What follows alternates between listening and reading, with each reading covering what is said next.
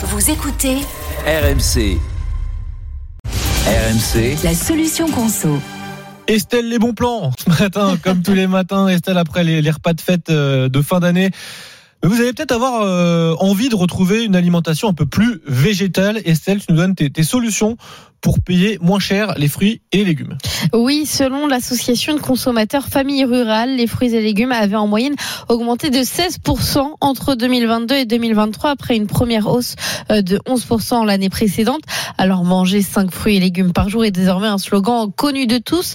Chacun sait qu'ils ont un rôle important dans le cadre d'une alimentation euh, équilibrée.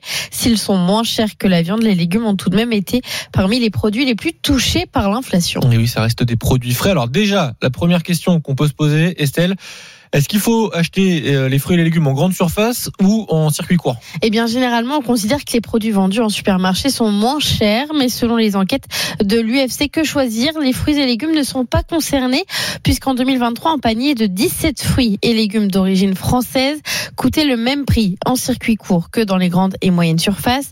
Alors, l'association de consommateurs notait aussi, cependant, des disparités selon euh, les produits. Il est donc opportun de comparer les offres entre les vendeurs pour chaque fruit et légumes. Et sur une année, ça peut représenter euh, de belles économies. L'enquête a cependant révélé une différence significative concernant les produits bio. Les grandes surfaces sont pointées du doigt pour appliquer une surmarge à ces articles.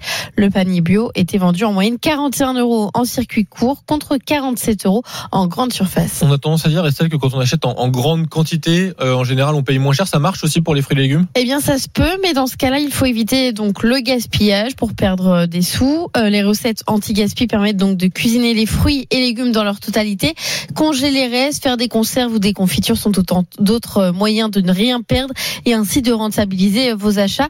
De plus en plus d'enseignes, y compris des grandes surfaces, proposent par ailleurs des fruits et légumes moches, trop souvent à jeter alors qu'ils ne présentent que de petits défauts esthétiques. Ils sont donc proposés à moindre coût dans les magasins ou parfois par des services de livraison. Voilà les bons plans d'Estelle Gas.